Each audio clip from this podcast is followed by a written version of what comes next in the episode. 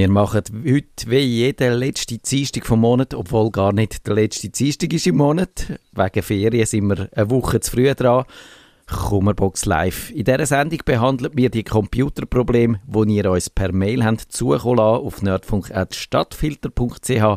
Mit akuten Problemen läutet ihr uns ins Studio an. Die Nummer ist 052 203 31 00 oder ihr braucht das Gästebuch auf stadtfilter.ch. Der Digi Chris ist da. Und Guten müssen Abend wir, guten Abend. Müssen wir über die farbigen IMAX reden, wo, wo ich jetzt gerade gesehen habe im Internet? Machen wir ein anderes Mal. Machen wir wenn, ein anderes ähm, wenn wir alles durch haben, ja. Mensch, also sie sind jetzt bei der Tastatur. Es ist wieder so eine Apple-Hundsverlochete und äh, ich habe jetzt die, die haben überzogen vorher und darum habe ich noch ein bisschen länger können die, die Keynote schauen. Also man sieht, es gibt ganz bunte IMAX. Wir müssen unseren wir tun jetzt einfach mal beweisen, dass wir live sind, oder Digi Chris? Und sagen schnell, äh, eben schöne, neue, bunte, flache IMAX, wunderbar mit dem M1, wenn man so einen braucht, okay. Dann ähm, gibt's, und das hat mich ein bisschen mehr gefreut, es gibt jetzt endlich einen neuen Apple TV. Allerdings, so neu ist er, glaube ich, gar nicht. Also die Hardware ist immer noch irgendwie, äh, schmeckt schon ein bisschen abgestanden.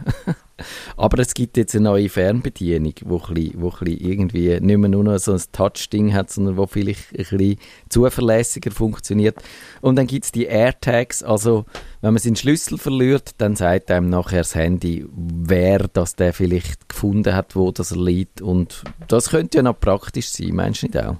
Ich denke, das könnte tatsächlich praktisch sein. Also, eben, so wie ich es verstanden habe, wenn ich jetzt meinen Schlüssel im Coop verliere, tatsächlich, dass dann halt die Handys, also die iPhone, das anonym funken und wir wissen äh, aus der letzten Sendung, Apple kümmert sich um den Datenschutz und dann weiß ich ja, tatsächlich im Coop liegt mein Schlüssel, gehst zum Laden ähm, oder Filialleiter und sagst, Schlüssel bitte und es klappt wieder. Also das Potenzial ist sicher da, weil ich, ich bin auch jemand, also gut, in der Regel verliere ich das Zeug, ich sage jetzt im Haus und nicht unbedingt ähm, extern. Aber trotzdem finde ich jetzt tatsächlich ein technisches Gerät, Gadget, wo das Leben kann sehr erleichtern Ja, also ich finde das ein spannendes Ding, auch technisch, eben hast du es angedeutet, faszinierend, weil die können dann quasi, auch wenn normaler, eben die funktionieren nicht so, dass sie eine eigene Mobilfunkverbindung hätten oder so, sondern die haben Bluetooth.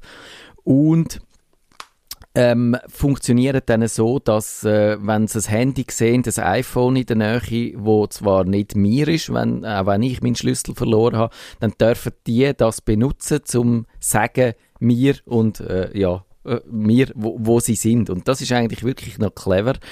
Und eben, es gibt die AirTags, 29 Dollar für den Schlüsselbund, glaube ich, ist eine gute Sache. Und vor allem macht das Apple auch äh, quasi, öffnet die Schnittstelle, dass auch andere Hersteller zum Beispiel können ihres, ich glaube, irgendwie gibt es so Elektrobikes, E-Bikes, wo man dann auch kann äh, suchen über die, über die Schnittstelle, wenn es einem geklaut worden ist. Und das ist noch eine spannende Sache.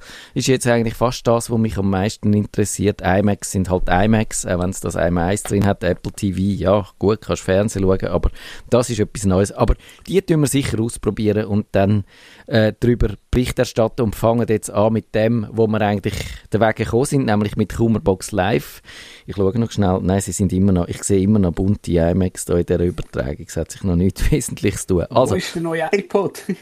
ja, genau, der bunt ist jetzt wieder angesagt. He? Also das, das, das finde ich ein bisschen seltsam. Also ein bunter iMac ist jetzt nicht das, was ich, wenn ich das noch schnell darf sagen, ist jetzt nicht das, was ich zuallererst hätte wollen, oder? Also die im Büro, naja, aber Geschmäcker sind verschieden.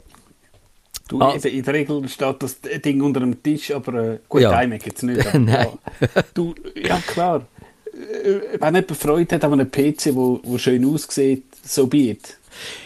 Ja, ich kenne auch Leute, die haben so Farbkonzepte ihrer Wohnung und so. Naja, gut. Also das darf jeder machen, wenn er will. Da mache ich den Leuten keine Vorschriften. Wir bleiben gerade bei Apple. Das ist aber ein Zufall, wie die Isabel hat wissen. Sie hat sich bisher den Smartphones verweigert. Das finde ich verblüffend, dass es so Leute gibt. Aber finde, es wäre jetzt doch einfacher in der Schule. Und dann sagt sie, ich habe nach iPhones gegoogelt, fühle, gefühlt stundenlang verglichen, Bewertungen gelesen etc. etc. Die besten Bewertungen hat haben iPhone 6 und 8 bekommen, doch die sind ja schon etwas älter und darum bin ich ziemlich unsicher. Hättest du als Fachmann, als solchen nehme ich dich wahr, Zwinker-Smiley, hättest du mir einen Tipp, welches? Ich brauche keinen großen Shishi, nur für Telefon, WhatsApp, E-Mails, einfache Kamera müsste auch genügen. Was würdest du da empfehlen, Digi Chris? Also wenn sie tatsächlich in der Apple-Welt bleiben würde, würde ich das aktuelle iPhone SE vorschlagen, weil das ja. ist relativ günstig und eben genau für Leute, die halt nicht 3D und weiß ich nicht was, da äh, würde ich sagen, mit dem kann man perfekt leben. Das wird auch noch ewig lang Updates bekommen ja. und ja. Genau, also die iPhone 6 und 8 und, und was sie da erwähnt, die, also 6 gibt es glaube ich nicht mehr offiziell. Ich glaube, das wird nicht mehr produziert, nicht mehr offiziell Nein, verkauft. Das, das gibt es nicht mehr.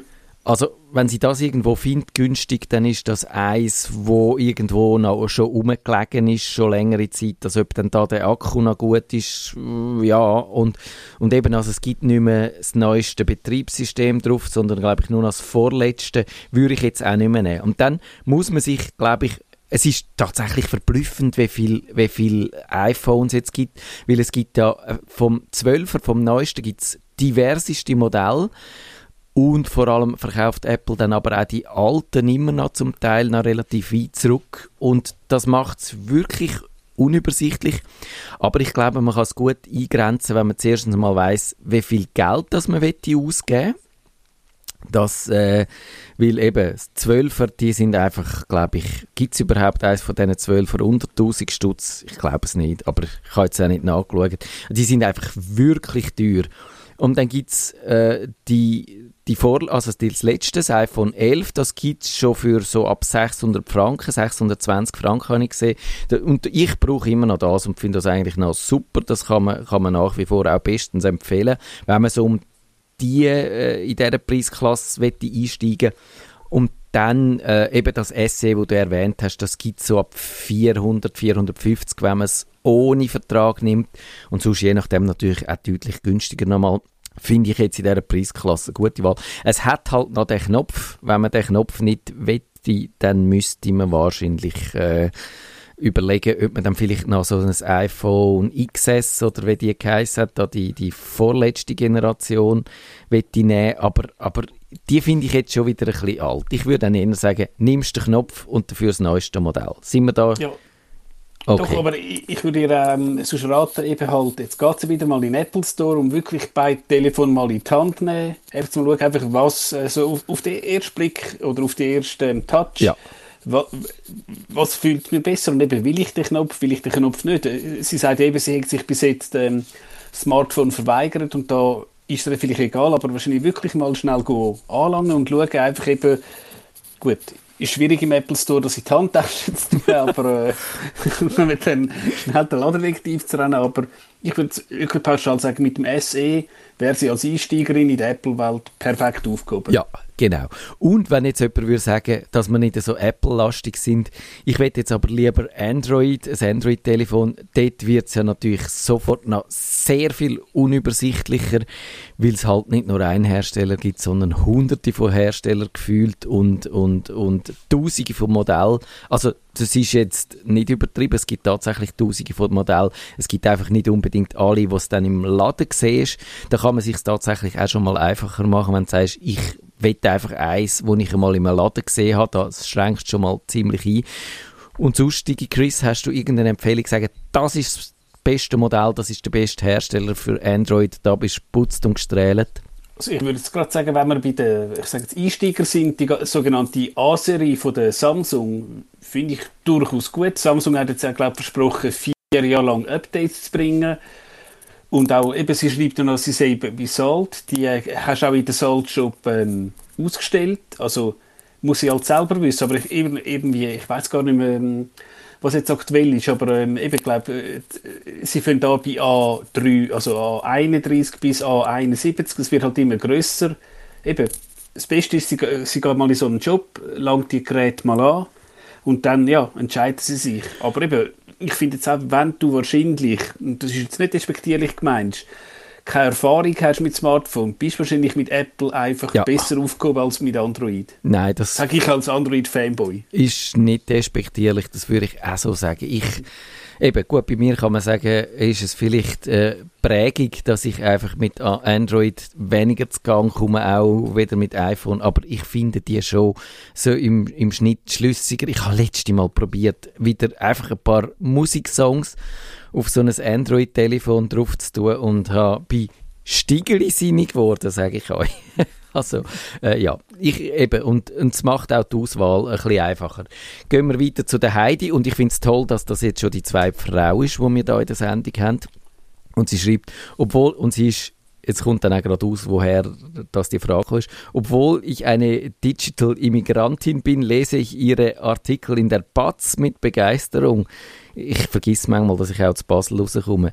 Und also das Lob klemme ich jetzt ab. Es geht um die Frage, können Sie bitte einmal über Virenschutzprogramme schreiben oder, ich klammer im Radio reden, Panda, AVG, Anti-Tracking Kaspersky. Was ist empfehlenswert für einen Windows-PC, Windows 10, für ein Tablet oder Smartphone mit Android? Stimmt es, dass zu viele Virenschutzprogramme einen PC langsamer werden lassen? Das alles würde mich interessieren, Digi Chris. Und das alles weißt du ja auch.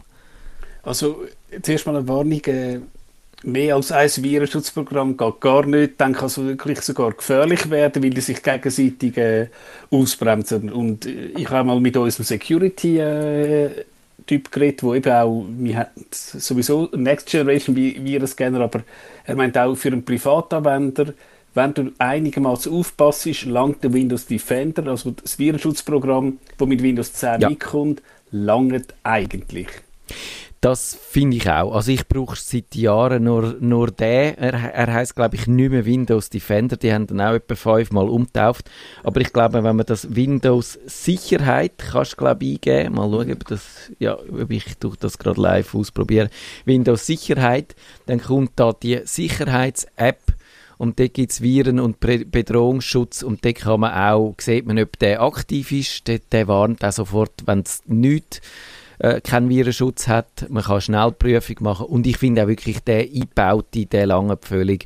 Und da sind auch so ein die äh, Hersteller, alle, die sie da genannt hat, äh, man könnte auch einen Norton, also Symantec und so nennen, sind ein bisschen selber geschuld, dass ich die nicht mehr so lässig finde, weil die haben einfach so ein bisschen in der Hochzeit von, von der Windows-Bedrohung und wo es noch keine die, die Sicherheitsmechanismen noch nicht drin haben, einfach den Bogen ein bisschen überspannt, finde ich. Und darum einfach den einschalten, falls es noch einen Virenschutz drauf hat, vielleicht weil der mit dem Computer ausgeliefert worden ist, schauen, dass der deaktiviert ist, noch besser komplett deinstalliert und dann kann man, kann man eigentlich äh, sich sicher fühlen. Es ist wirklich so, dass inzwischen darf man, glaube ich, als Anwender die Erwartung haben, dass so ein Gerät von Haus aus gut geschützt ist, ohne dass es eine Software von einem Dritthersteller braucht.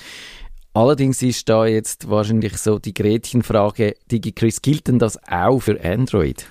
Also ich habe ähm, ein Nokia, Nokia, Nokia-Gerät und nicht grosse ähm, Sicherheitstool drauf, aber ich äh, passe auch auf, also äh, bei ähm, Android darf man ja Anwendungen aus unbekannten Quellen abladen und genau da muss man aufpassen, weil da passiert es genau. Man kann in der Regel schon davon ausgehen, das gilt für App Store, also für Play Store, dass die Apps geprüft werden und man eigentlich, keine Regel ohne Ausnahme, sicher ist, aber also ich habe jetzt mein Android-Gerät nicht speziell geschützt, aber benutze natürlich die, die üblichen äh, Vorsichtsmaßnahmen und gehe vielleicht nicht gerade auf freemovies.com irgendwelche Sachen streamen, weil da könnte man sich schon mal was einfangen. Also, ja. Äh, wie beim Windows, wenn man die grundregelnden, äh, die grundlegenden Regeln einhaltet, sollte nichts passieren. Also nicht, dass wir uns jetzt da irgendwie, dass wir das garantieren, aber äh, in der Regel müssen wir relativ sicher sein. Aber eben auch wichtig, Updates bitte ja. immer einspielen. Genau, genau. Und das ist wirklich entscheidend und das ist auch das Schwierigste beim Android, dass man einen Hersteller hat, wo die äh, Updates zeitnah ausliefert, dass man auch dann, dann und, und über längere Zeit, wenn man jetzt auch nicht mehr das neueste Gerät hat, dass da trotzdem einfach die Updates draufkommen, dann ist man schon sehr viel sicher. Ich würde auch sagen, also Android ist von Haus aus eigentlich schon so, dass man nicht sogar, wenn man jetzt das E-Mail würde antippen oder so, irgendein falsches Attachment, das kann bei Android auch, wie bei iOS auch nicht oder bei moderneren Systemen nicht so passieren, dass man dann durch das E-Mail äh, das ganze System infiziert, wenn man, wenn man auf eine Verdächtige oder auf die falsche Datei geklickt hat oder tippt hat, weil die äh, sind heute inzwischen so abgeschottet, dass eigentlich so ein Anhang nicht mehr kann eine Infektion auslösen kann. Und darum ist so die Hauptursache äh, für Infektionen oder für Probleme sind schon einfach Apps, wo man aus der falschen Quelle hat oder wo irgendwie unterwandert sind. Und darum gilt ja, wenn man nur die nöt nötigen Apps installiert, nur wenige hat, nicht die ganze Zeit Sachen ausprobiert, dann braucht es so einen Scanner nicht. Und ich würde jetzt sagen, ja, wenn man, wenn man gern halt äh, auch mal äh, so ein APK draufschmeißt oder so, dann wäre vielleicht so ein Scanner nicht verkehrt, aber also ich, ich habe hab auch ein Nokia und dort auch keinen so einen Scanner drauf.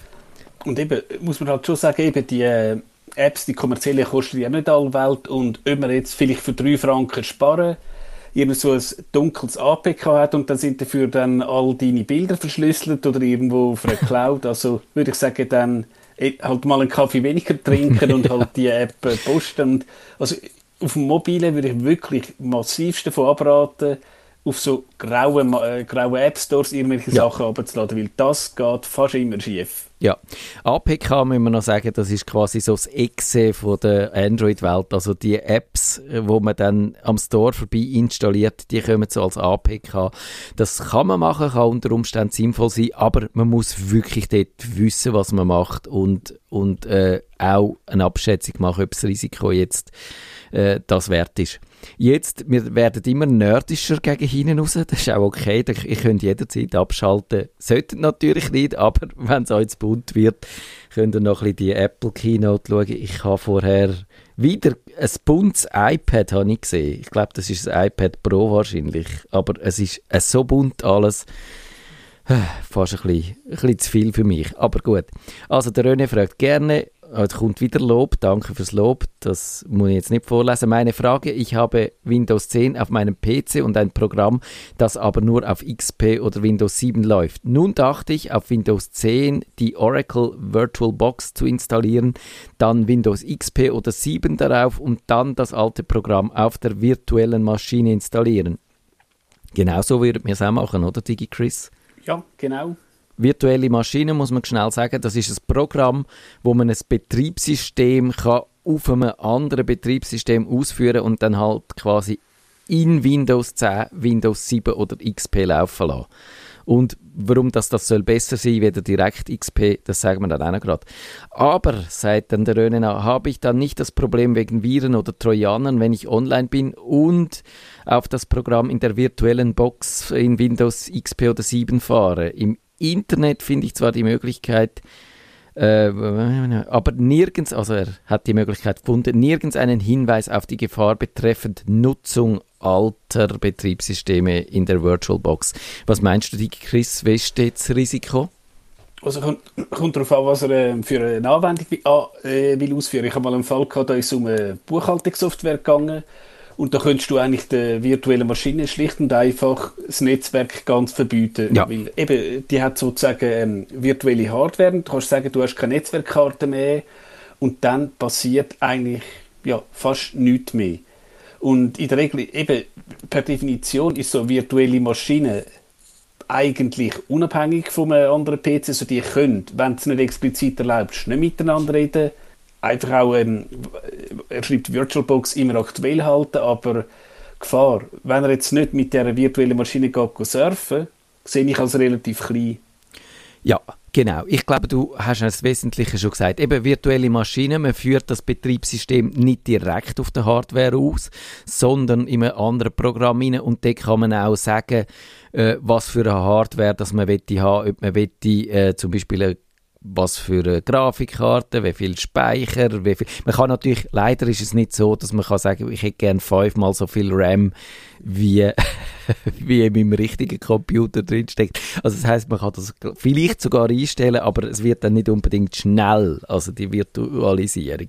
Aber, aber eben, man kann zum Beispiel sagen, du hast Netzwerk, du hast USB, du hast kein USB, so Sachen kann man alles machen. Und darum kann man sagen, wenn das ein Offline-Programm ist, dann äh, ja, braucht es eigentlich gar kein Internet und dann kann man Dateien zwischen dem äh, Host, sagt man dem Betriebssystem, dem Hauptbetriebssystem, wo das ausführt, das äh, Virtualisierungsprogramm und dann einem Gast, das ist dann das andere, dann kann man dort schon Daten aus äh, tauschen, man kann auch Sachen ausdrucken, man könnte Datensicherungen von einem aufs andere überschieben und so. Das geht alles, aber äh, das Programm muss dann nicht unbedingt direkt ins Internet und generell glaube ich, man, man schafft ja auch mit so einem Virtualisierungsprogramm anders wieder mit seinem angestammten Pro äh, Computer. Man surft da nicht stundenlang drin rum, sondern das, äh, man braucht einfach ein einzelnes Programm und eben nur für typischerweise nur dann, wenn man wirklich mit dem muss muss. Also darum wird das eigentlich schon mal äh, deutlich sicherer.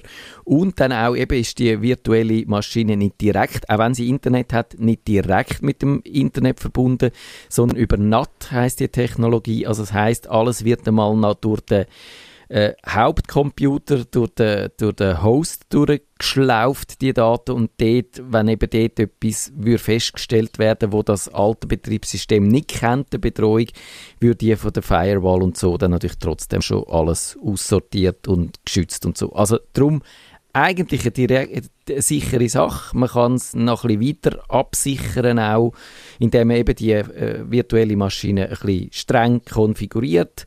Und was man auch noch machen kann, und das ist eigentlich auch eine gute Sache, man kann die virtuelle Maschine recht gut sichern. Also man kann das Image sichern. Es gibt auch bei VirtualBox also die Methode von den Snapshots. Man kann Zustände speichern und wenn dann etwas in die Hose geht, äh, eben ein Virus kommt, alles zerstört, dann kann man sagen, gang zu dem Snapshot zurück und dann ist alles wieder wie früher. Genau. Und da habe ich gerade sogar noch einen extra Tipp, wenn ihr Windows Pro habt, also Windows 10 Pro, es ist leider nur in der Pro-Variante enthalten, dann gibt es dort die Windows Sandbox, wo ihr über die, zusätzlichen Windows-Komponenten könnt installieren.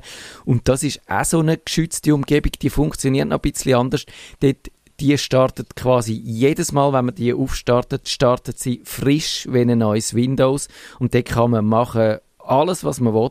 Und je, je schlimmer, desto äh, besser für die Sandbox geeignet. Wenn man sie abschaltet und neu startet, ist alles wieder gut. Also da kann man also seinem Zerstörungstrieb mal äh, freie Bahn lassen. Außer natürlich, wenn es eine Schadsoftware der gelingen, zu dieser Sandbox auszubrechen, dann hat man trotzdem Pech gehabt. Aber ich glaube, das Risiko ist theoretisch schon vorhanden, aber klein, oder? Würdest du auch sagen?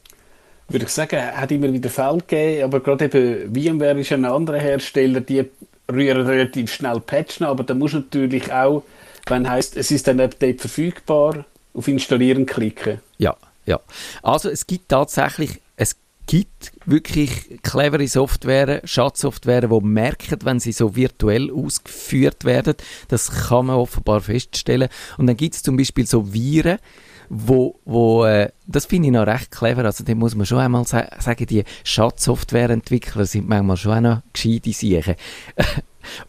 Gibt es zum Beispiel so Viren, wo dann, wenn es in einer virtuellen Umgebung ausgeführt werden, dann tun sie ganz harmlos und äh, tun, äh, wie wenn sie kein Wässerchen könnten trüben, weil sie natürlich wissen, dass viele so von diesen Sicherheitsexperten natürlich gerade so dubiose Software und so eben auch in einer virtuellen Umgebung ausprobieren, anschauen, was die machen. Und sie untersuchen und dann sagen sie, ja, vielleicht werde ich jetzt untersucht von einem ähm, von, von so einem Virenexperten, also tue ich ganz unauffällig und sobald ich dann auf einen richtigen Computer äh, losgelassen dann mache ich alles, was ich, was ich machen. Will. Also eigentlich wirklich clever es hat, glaube ich, auch schon Viren gegeben, eben, wenn du nur schon den Taskmanager offen gehabt hast, ähm, sind sie inaktiv geworden. Da hat, glaube ich, einmal, es ist, glaube bei der deutschen Zeitschrift CT gewesen, hat ein Redakteur den Taskmanager auf notepad.exe umbenannt. und dann hat er gemerkt, hm, da ist irgendetwas am Laufen. Aber ich würde auch sagen, wer dann so weit geht, ich glaube, die haben nicht das Interesse, Daten vom Chris und von Matthias zu holen, ja. die gehen dann schon eher wirklich auf Unternehmen los, wo man kann ja, wahrscheinlich äh, nicht nur ein Bitcoin, sondern vielleicht 100 Bitcoin Lösegelder pressen. Ja, ja.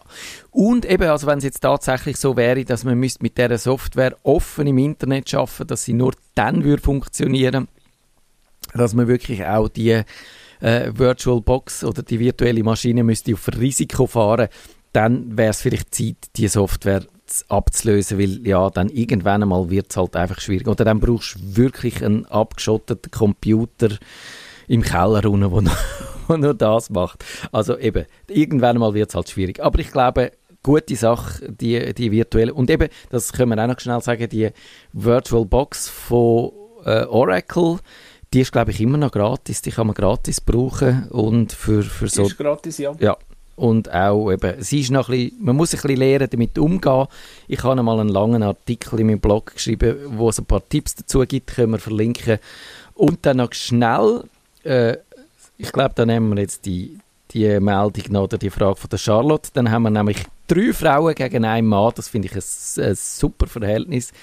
Wenn schon, dann geht es mit uns beiden, geht es dann, glaube ich, gerade wieder auf. He? Ist gerade ein ausgleiches ja. Geschlechterverhältnis. Also Charlotte fragt, äh, Sie ist 78, naive PC-Anwenderin, benutze das Internet und habe mich bis jetzt aus Sicherheitsgründen dem E-Banking verweigert. Nun muss ich wohl langsam umsteigen. Sollte man, um sicher zu gehen, separat, haben wir das nicht schon mal beantwortet? Ich bin gerade nicht mehr sicher. Ein Laptop fürs E-Banking verwenden. Ich habe Norton installiert. Äh, also ich grundsätzlich würde sagen, nein, muss man nicht. Äh, ein Tipp wäre vielleicht einen eigenen Browser verwenden. Es gibt, glaube ich, von gewissen Banken, ich glaube, ZKB sogar USB-Stick, wo man kann ein ähm, sicheres Linux starten zum Banker. Aber jetzt, wenn es unbedingt muss sein, würde ich nicht einen eigenen PC benutzen, weil dort würde ich sagen, ist eine Gefahr, dass man den nicht updatet ja. und dann könnte es auch wieder knallen. Genau, genau. Es ist tatsächlich so, es wäre theoretisch sicher praktisch, ist es weder ökologisch noch ökonomisch, wenn man einfach nur einen Laptop für das braucht. Und es ist ja, man will ja auch nicht nur seine E-Banking-Daten sicher haben, sondern man will auch alle seine anderen, seine E-Mails, seine, seine, was man auch immer macht, seine Browsing-History und alles will man sicher haben. Und darum äh, ist es besser, einfach den äh, bestehende vorhandene Computer abzusichern da auch wieder noch Links dazu, äh, wie man den Computer kann abdichten kann, was also die Empfehlungen sind. Das meiste haben wir jetzt allerdings gesagt. Eben, also, es ist wichtig, Updates zu machen. Es ist wichtig, den Windows Defender unter Windows einzuschalten.